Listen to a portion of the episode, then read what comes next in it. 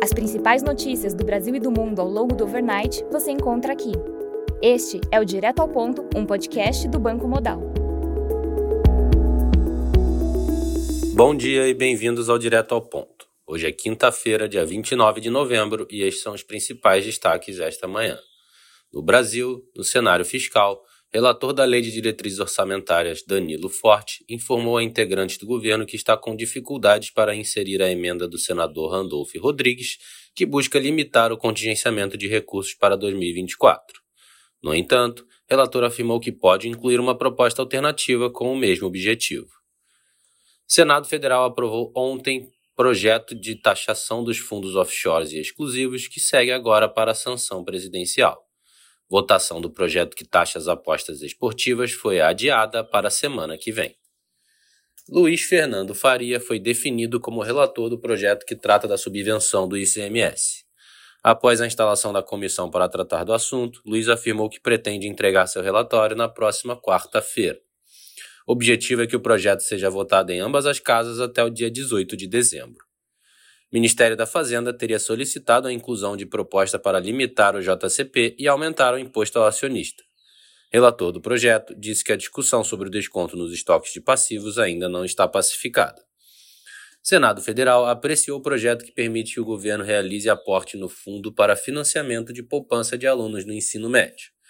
No entanto, o valor aprovado para aporte foi de até 6 bilhões de reais, abaixo dos 20 bilhões inicialmente esperados. No cenário internacional, na China, o PMI de manufatura de novembro teve leitura de 49,4, abaixo do esperado 49,7 e do anterior 49,5. Já o PMI de serviços de novembro registrou leitura de 50,2, também abaixo do esperado 51,1 e do anterior 50,6.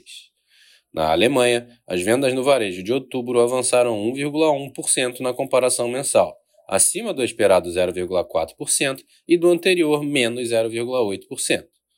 A taxa de desemprego de outubro na Alemanha atingiu 5,9%, acima do esperado 5,8% e do anterior também 5,8%. Na zona do euro, o CPI de novembro avançou 2,4%, abaixo do esperado 2,7% e do anterior 2,9%. Já o núcleo de inflação de novembro avançou 3,6% na comparação anual, também abaixo do esperado 3,9% e do anterior 4,2%. Já a taxa de desemprego em outubro na zona do euro manteve-se estável em 6,5%. No Japão, a produção industrial de outubro subiu 1% na comparação mensal, acima do esperado 0,8% e do anterior 0,5%. Já as vendas do varejo no Japão em outubro recuaram 1,6%, abaixo do esperado 0,4% e do anterior menos 0,1%. Na agenda do dia, destaque no Brasil para a divulgação da PNAD às 9 horas da manhã. Nos Estados Unidos, teremos a divulgação do Initial Jobless Claims e do PCE às 10h30 da manhã. Às 8h30 da noite, teremos a divulgação da taxa de desemprego no Japão e às 9h30 do PMI de manufatura, também no Japão. Às 10h45 será divulgado o Caixin Manufacturing PMI na China.